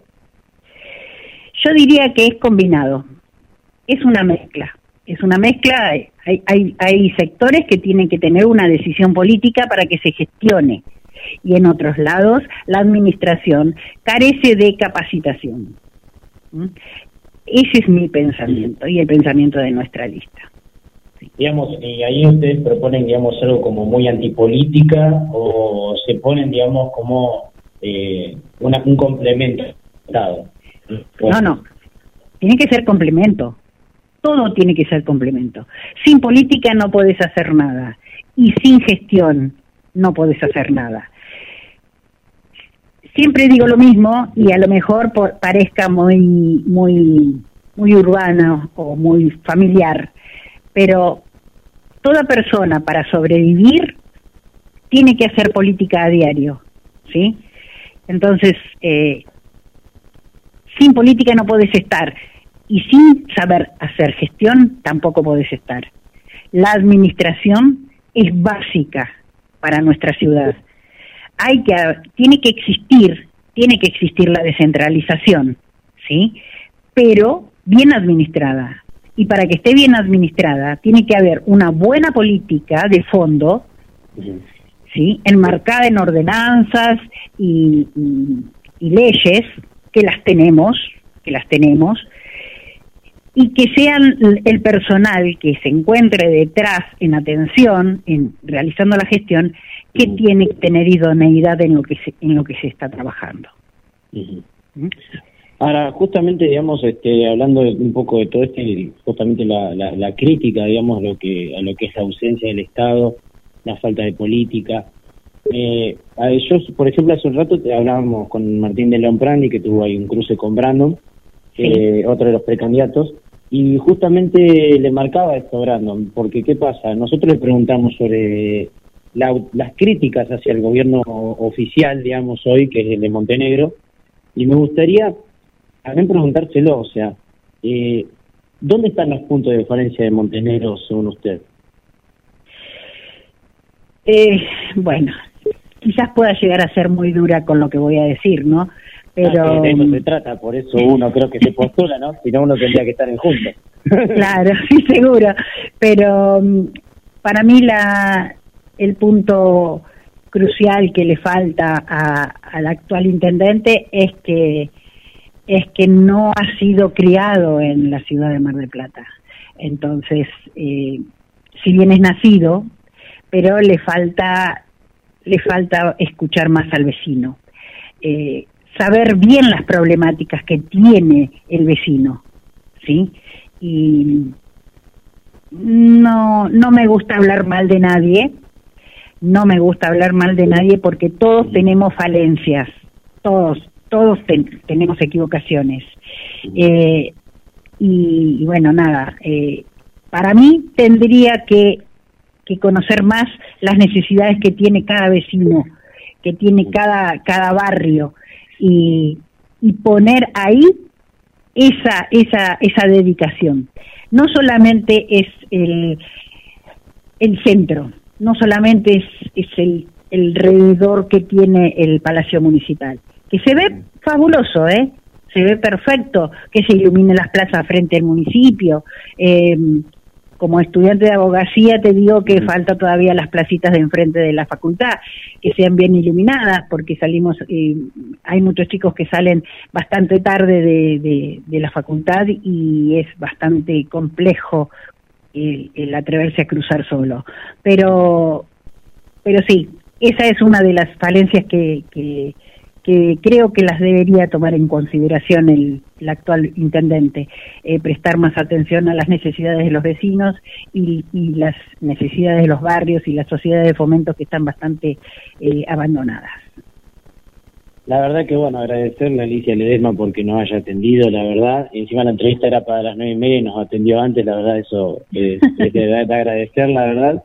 Y bueno, este, me gustaría que deje la lista interna, o sea, el número de lista interna que, conllevan, cuál es, este, para que el vecino, bueno, a la hora de ir a vocación social, no, por ahí, si quiere votarlo usted, que la vote usted, no, no la contrincante interna. Bueno, mira, yo te voy a hacer el eslogan que hago siempre. ¿sí? Por la vocación social, unite por Mar del Plata, vota lista 317. Muchísimas gracias, Alicia. a ustedes, chicos, que tengan muy buena noche. Igualmente. Gracias. Bueno, este, la verdad que bueno, acá nos seguimos encontrando ahora. La verdad, Brandon, este, ¿Qué te parece ya que ya hablamos con todos los precandidatos, entonces bueno, Cristina Bogarín, pero digamos que hablamos con Guillermo Moreno, que es la cabeza de lista de ella, así que vendría a ser casi lo mismo, ¿no? Sí, Ulises, bueno, estuvo bastante interesante toda la recorrida que hemos hecho. Eh, la lluvia no para, ¿no? No cesa, pero bueno, quedaron algunos candidatos eh, ahí bajo el tapete que no, que lamentablemente no quisieron dar la no se prestaron para el diálogo ni para el diálogo. Exacto, ahí justo encima Martín Intini nos decía que, que no, que él no habló con nadie, no habló con nadie, y no, o sea, no sé cómo piensa la verdad ir, ir a, la, a las elecciones y ganar, no sé, espera que la gente que vota a Centurión y a Neves le caiga encima a él, no, la verdad no entiendo por esa parte. Y sí, no, candidatos como Virginia Sibori, entre otros, no, no, se han, no han querido hablar con nosotros y la verdad que esto me parece lamentable porque por más allá que pensemos distinto, creo que, que tiene que haber un diálogo, ¿no? Más que nada con la prensa, tanto que se programa, se programa hoy en día la, la libertad de expresión y demás, como que de la boca para afuera defienden mucho, pero a la hora de, de la praxis como que se esconden detrás de, de la silla de la municipalidad. Exacto, exacto. Eh, por otra parte, me gustaría, dándome este, me gustaría este, traerte a la charla de lo que yo justo, digamos, la, la editorial que hice el otro día, en el cual justamente me refería a que eh, ya tienen, digamos, a, todos los precandidatos, los que no quisieron dar la cara, ya creo que lo pueden tener en claro como, como son. Eh, creo que la gente tendría que, que ver, visualizar, digamos, esto, de que yo digo, hay muchos que me, amigos que me hablan y me dicen, che, vos que conocer los 26 precandidatos, o sea, sabés los programas electorales, todo, les hiciste las entrevistas, eh, me puedes dar un pantallazo. Nosotros acá en las entrevistas ninguno le dejamos pasar ninguna, eso sepanlo, o sea, hemos tenido hasta cruces, uno nos llegó a cortar, por ende yo creo que acá a nosotros no nos han pagado por hacer ninguna entrevista, así que tranquilamente pueden escuchar las entrevistas que hemos hecho y van a escuchar a los precandidatos de en serio, han visto que Brandon los, los, enfrentó, eh, yo también a, quien pude, y por otra parte, está bien, yo sé que nos van a nosotros nos ponen desde un espectro, pero escuchen y vean las propuestas que tiene cada uno y quién está abierto al diálogo, quién en serio propone algo. Hablo de Mar del Plata, ¿no? Porque después creo que en Nación yo no veo otros candidatos más que por ahí si quieren a Centurión, a Biondini, a mm, si quieren a los libertarios que le gusta Esper Esper, porque en realidad el tipo dice lo que va a hacer, así que después puedes estar a favor o en contra. La izquierda también, eh, nosotros estamos, va, yo por lo menos me, estoy en contra, de la izquierda, pero por ahí si alguien quiere visualizar la izquierda como una opción porque le parece bien las propuestas que hacen, bueno, genial, pero después el resto yo creo que no tiene nada, no tiene nada. En provincia, dentro de lo que es el Senado de la provincia de Buenos Aires, lamentablemente va a quedar entre eh, la interna entre Juntos que, está con Bordaisco por un lado, con Russo por el otro, y tenemos del otro lado a, a Pablo B, el titular de Mar del Plata, el esposo de, de Fernanda Raberta, así que creo que va a dividirse entre eso las cinco bancas que hay, así que creo que ahí pueden decir quién para ustedes es el menos malo. Eh, después, por el costado de acá local, creo que tenemos un montón de, de propuestas de programas electorales. Revisen bien, elijan, porque después son ustedes los que después se quejan de que no, a mí la política no me da de comer, ah, siempre son los mismos. Y bueno, hermano, si vos metiste la, cualquier boleta, metiste la de juntos, la del frente de todo, por el ser, a ver quién es el menos malo, y hermano, es tu culpa también. No te quejes después, no te quejes, porque si vos fuiste a votar sin informarte, sin ver quién eran los precandidatos, y después te comes un chasco, es tu culpa. Porque ya esto no pasa por, por la culpa de los políticos, la culpa es nuestra de los ciudadanos que no leen los programas electorales, que no se fijan, que toman cualquier elección ya como cualquier cosa y viven la vida trabajando y viendo a ver de qué manera zafar o si me puedo ir a otra provincia que tenga menos contribución o a otro país. Entonces votemos con la cabeza, muchachos, votemos con la cabeza. Veamos los programas electorales. O sea, veamos los países que han pegado un giro a la izquierda o a la derecha. Por ejemplo, en España pegaron un giro rotundo hacia la izquierda y está bien, pero por lo menos se fueron extremos, no se quedaron en el medio. Eh, después otros países se fueron bien a la derecha, pero pegaron otro rumbo y fíjense que son presidentes hoy en día, países que para bien o mal les va mejor. ¿Por qué? Porque pegaron el giro, porque son políticos de raza, políticos que pegan ese aluvión como sucedió en Salta. En Salta perdió juntos y el Frente de Todos y ganó una tercera fuerza, que está agarrada de la mano con Alfredo Olmedo. Y los tipos lo creo que propusieron una reforma constitucional provincial para poder pegar un giro a esta estupidez de, del unitarismo que estamos viendo en Argentina. Pero no me quiero ir de tema, sino que, por favor, llega el domingo, voten, voten, voten con la cabeza. Sí, Ulises, lo que estamos hablando hace un rato. Creo que que más que nunca tiene que aparecer un poco la razón y, y que la gente mire la realidad, porque la realidad mata cualquier relato. Y, creo que cada uno cuando mira su bolsillo y mira cómo está la educación de sus hijos y demás, y la salud de los abuelos, ve que, que nada mejora y que o votamos al cono para seguir igual más de lo mismo, o votamos a Tolosa Paz, que sigue siendo más lo mismo. Entonces, eh, es muy difícil, como dijo el anterior candidato, eh, votar en este sistema electoral, que es tan perverso y que hemos dicho muchas veces que para mí tiene que haber una confederación argentina, terminar una república y que dentro de este cambio de, paradigma político es cambiar el sistema electoral. Eh, no puede ser que sigamos votando con el 1800 o con el mismo sistema de boletas. Si no tenés fiscales, te garantiza casi siempre que los fiscales de te roben la boleta. Ahora, encima también este creo que eso estuvo bueno lo que dijo Matos, que se ha convertido en el negocio de los políticos el hecho de que antes era ad honorem los fiscales, ahora son pagos. Y ya se, ¿Y quién le paga? Los partidos políticos. el que tiene más poder.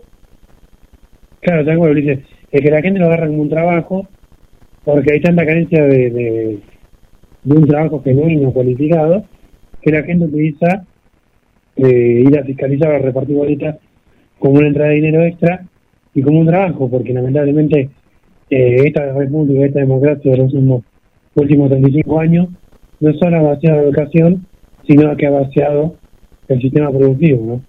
¿no? Y, y el domingo, segura, seguramente muchas personas y mucha gente escuchará a los candidatos a decir que las pasos son un negocio, ¿no? Y que por qué no se abrieron las pasos durante este año legislativo otra vez, una vez más, que no le dieron el visto bueno.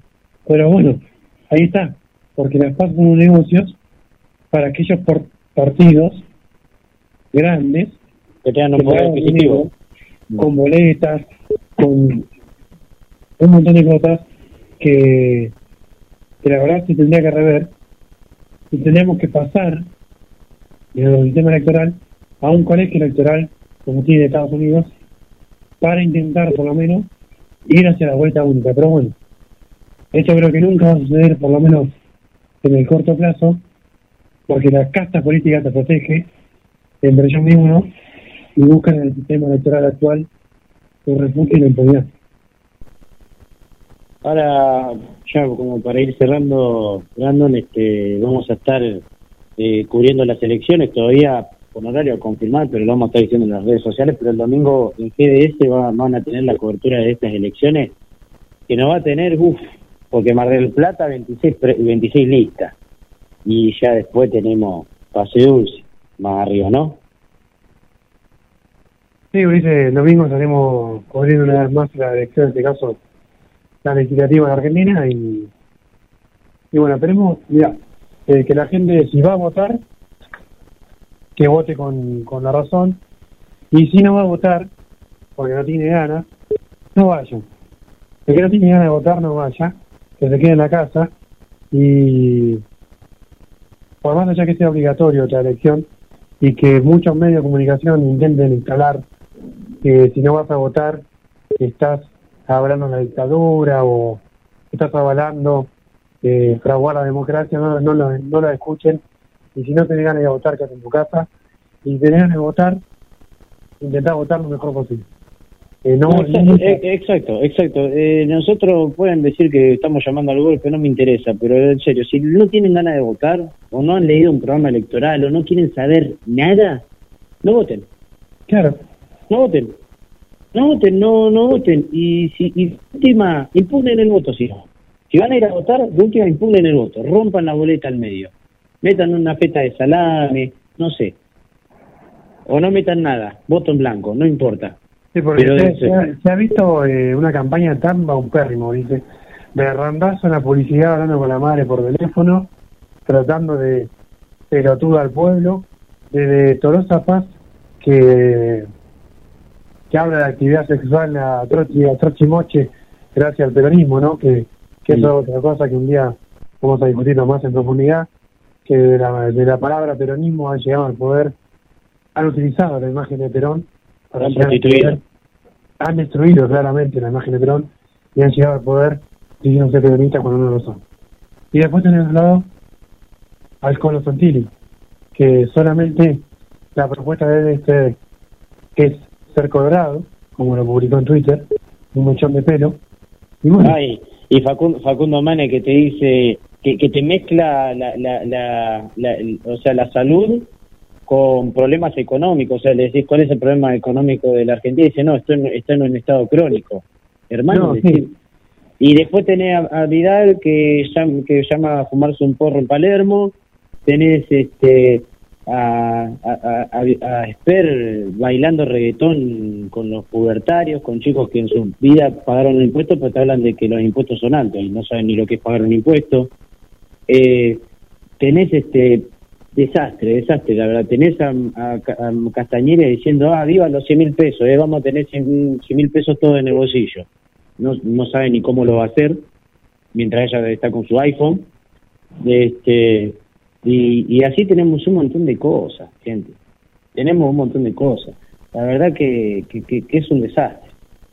Sí, es un Un desastre desastre. porque es la, es la, la decadencia de la política, la decadencia de la, de la República. La República ha producido eso, su sistema inmunológico de la República, eh, diciendo las comparaciones de, de científicas o doctorales de Manes, la República está muerta, tiene un sistema inmune bajo y, y está en terapia intensiva y, y está, está caducada. Y por otro lado, no quiero dejar de pasar esta perrita, que vos sabías dónde vota dónde vota Manes, Ulises, ¿Dónde vota? en la cava.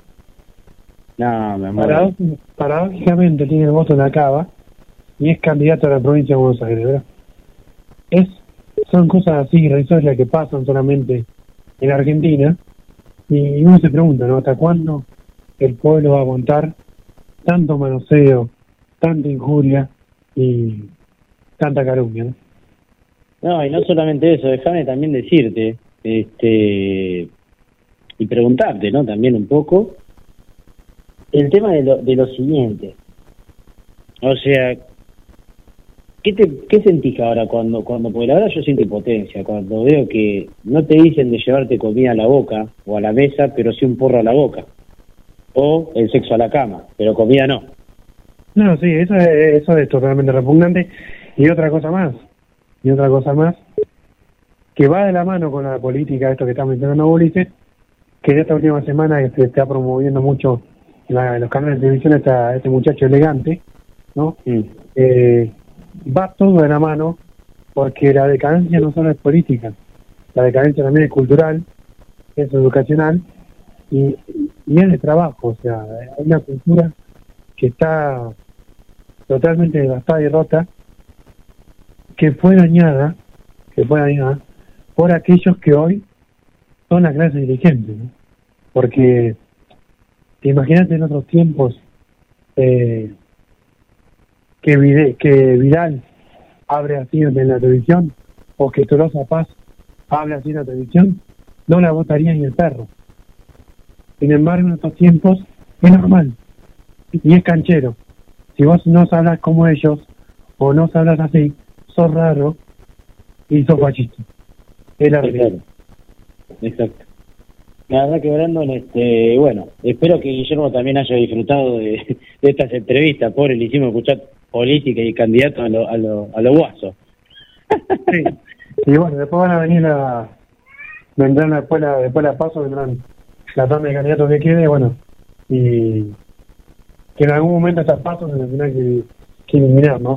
Porque hay tanta gente que tiene para comer y Es verdad. cuántos millones de pesos se gastan en estas elecciones para definir la interna de los partidos, que los partidos mismos tendrían que, que solucionarlo, ¿no? O sea, Ulises, digo- Ulises Brandon, eh, que quería, quería acotar algo que es muy importante porque hay gente que todavía no, no se ha fijado en el padrón electoral y en el prácticamente en el 70-80% es, es muy alto el porcentaje de eh, las personas que han cambiado el lugar de, de- de votación. Eh, prácticamente todas las personas que he hablado eh, le han cambiado ¿no? el lugar por una cuestión que por la pandemia se abrieron nuevos establecimientos, nuevos, nuevas escuelas que no se votaban en las últimas elecciones y mucha gente se quedó con la idea de que, dice, no, yo en las últimas, no sé, cinco, seis, siete elecciones voté en el mismo lugar, así que se queda con esa idea.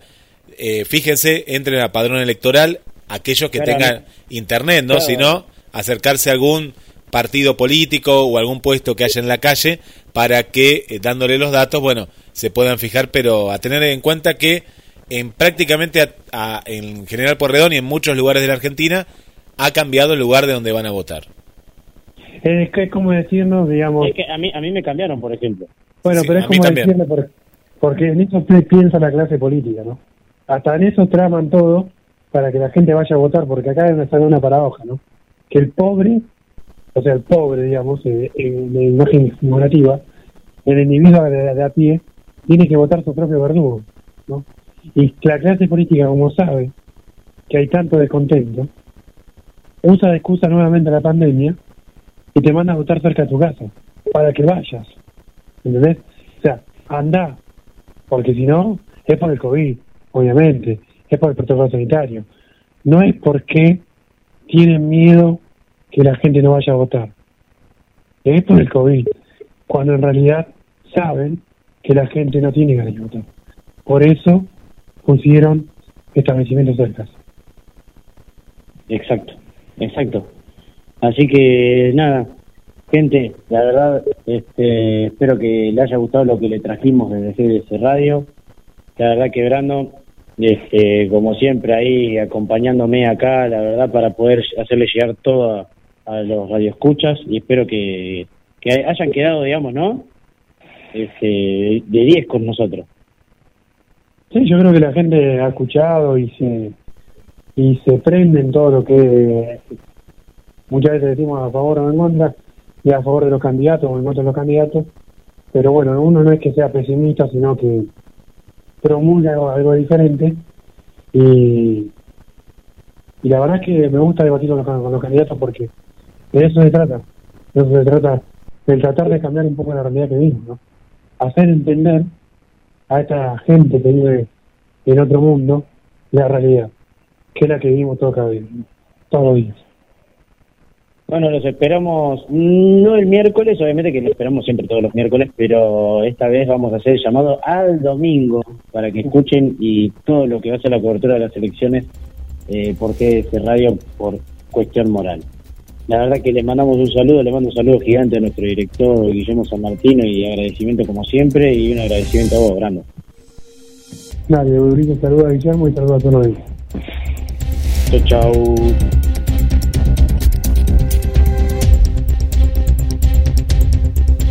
No te quedes en silencio. Ponle energía a tus momentos. Contacta con nosotros. WhatsApp al 54 223 424 6646. Winter 2021. Lentamente las sombras envuelven la ciudad y la música se vuelve indispensable. GDS Radio Mar del Plata, la radio que nos une. Invierno 2021.